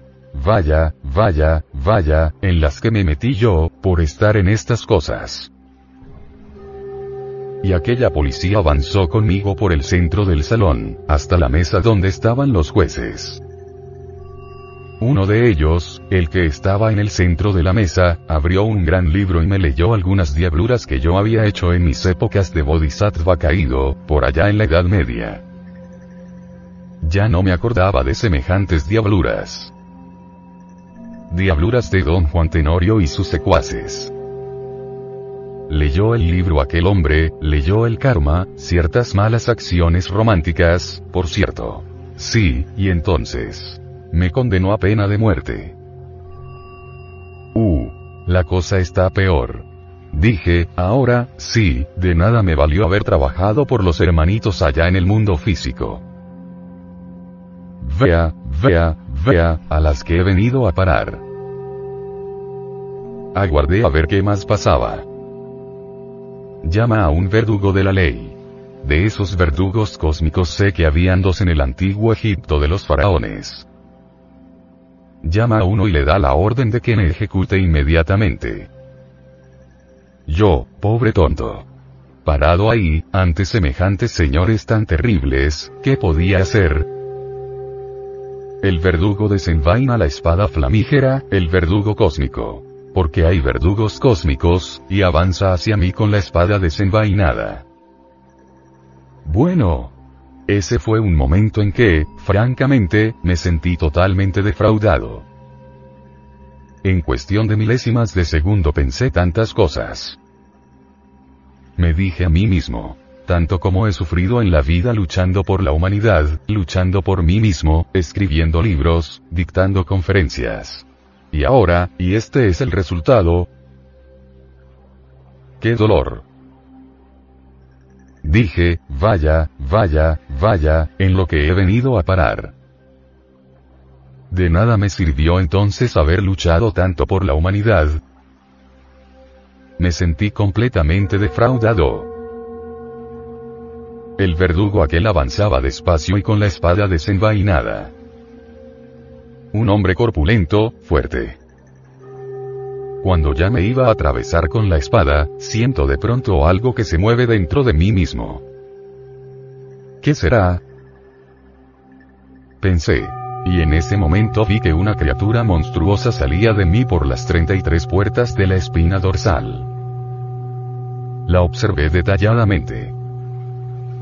Era un yo, el yo de la lujuria, un agregado psíquico que yo mismo había creado por un error de tipo romántico y sexual, por allá en la Edad Media, y ahora me encontraba cara a cara con mi propia creación.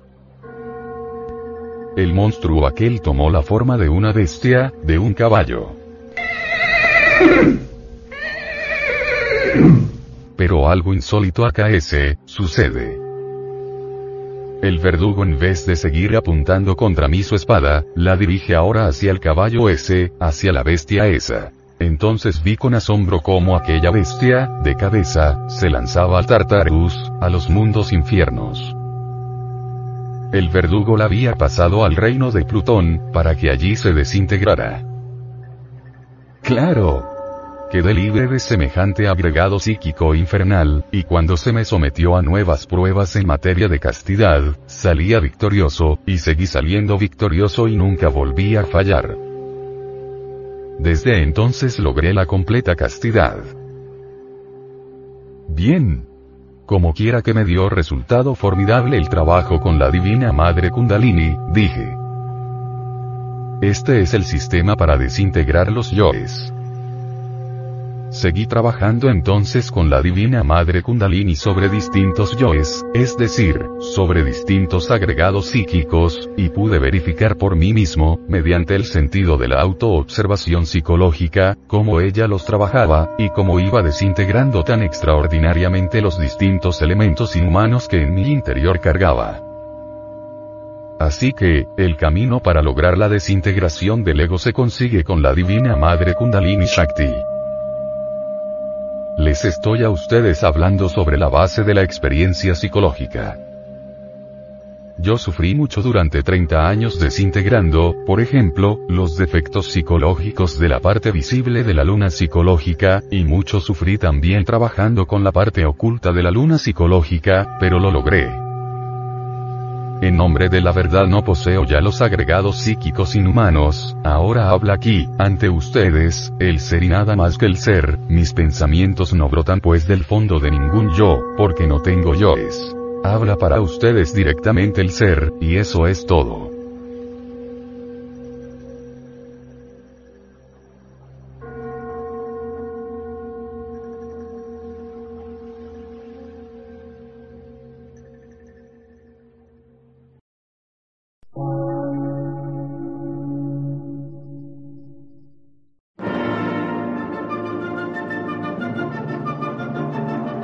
Emisora, gnóstica, transmundial por una nueva civilización y una nueva cultura, sobre la faz de la Tierra.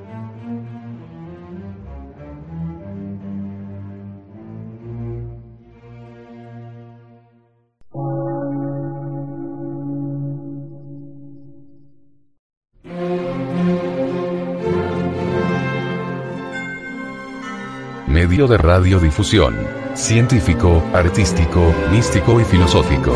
De la Asociación Colombiana de Centros de Estudios Gnósticos, Antropológicos, Psicológicos y Culturales. A. C.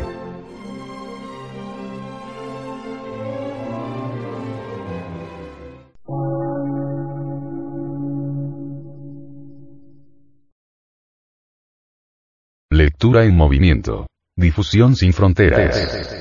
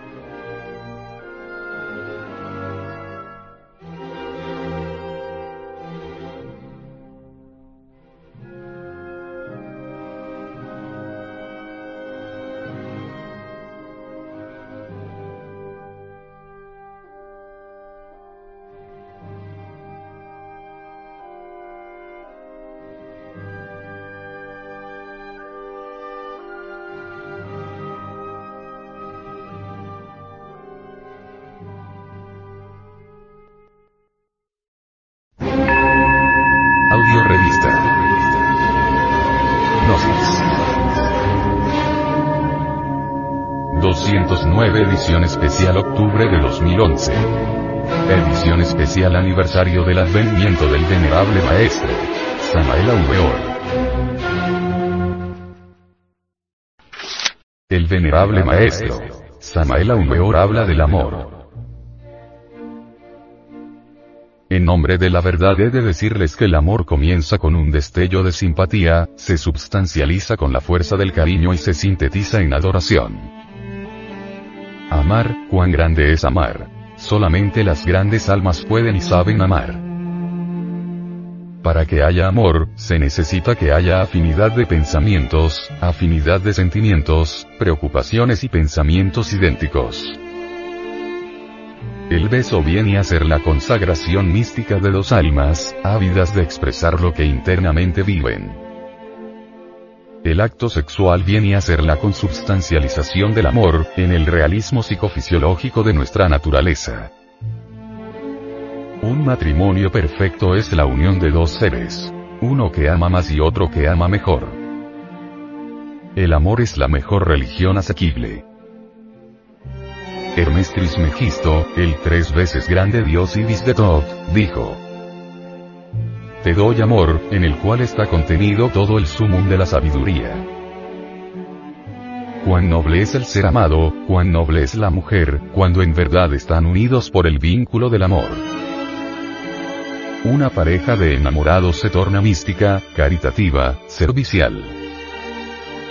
Si todos los seres humanos viviesen enamorados, reinaría sobre la paz de la tierra la felicidad, la paz, la armonía, la perfección. Ciertamente, un pañuelito, una fotografía, un retrato, provocan en el enamorado, estados de éxtasis inefable. En tales momentos se siente comulgar con su amada, aunque se encuentre demasiado distante. Así es eso que se llama amor. En Estados Unidos y también en Europa existe una orden denominada la Orden del Cisne. Los afiliados a esta orden estudian y analizan, en forma profunda, todos los procesos científicos relacionados con el amor. Cuando la pareja está en realidad enamorada, de verdad, se producen dentro del organismo transformaciones maravillosas.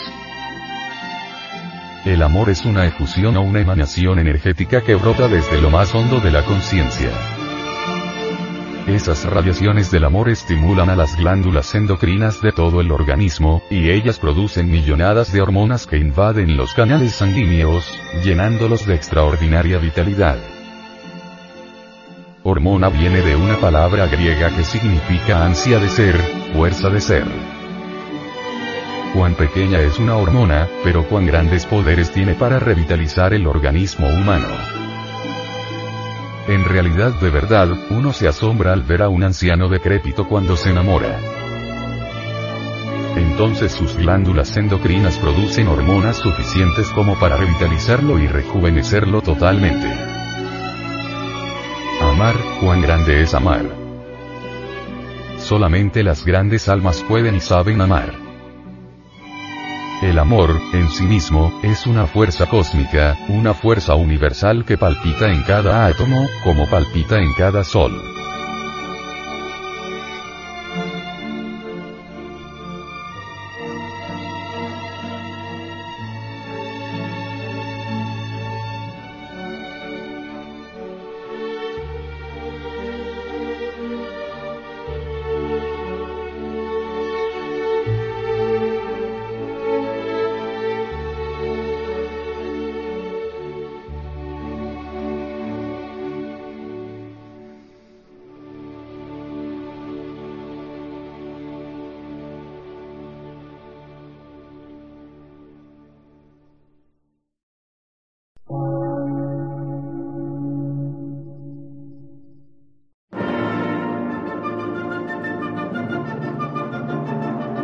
Emisora, gnóstica, transmundial.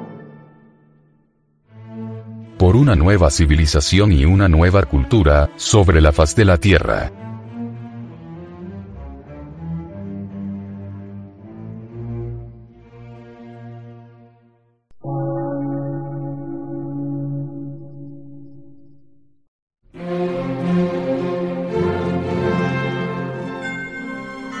Medio de radiodifusión. Científico, artístico, místico y filosófico.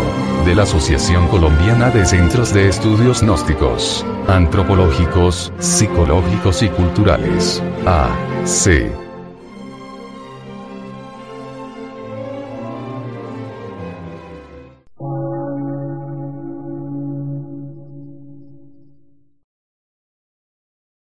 Lectura en movimiento. Difusión sin fronteras.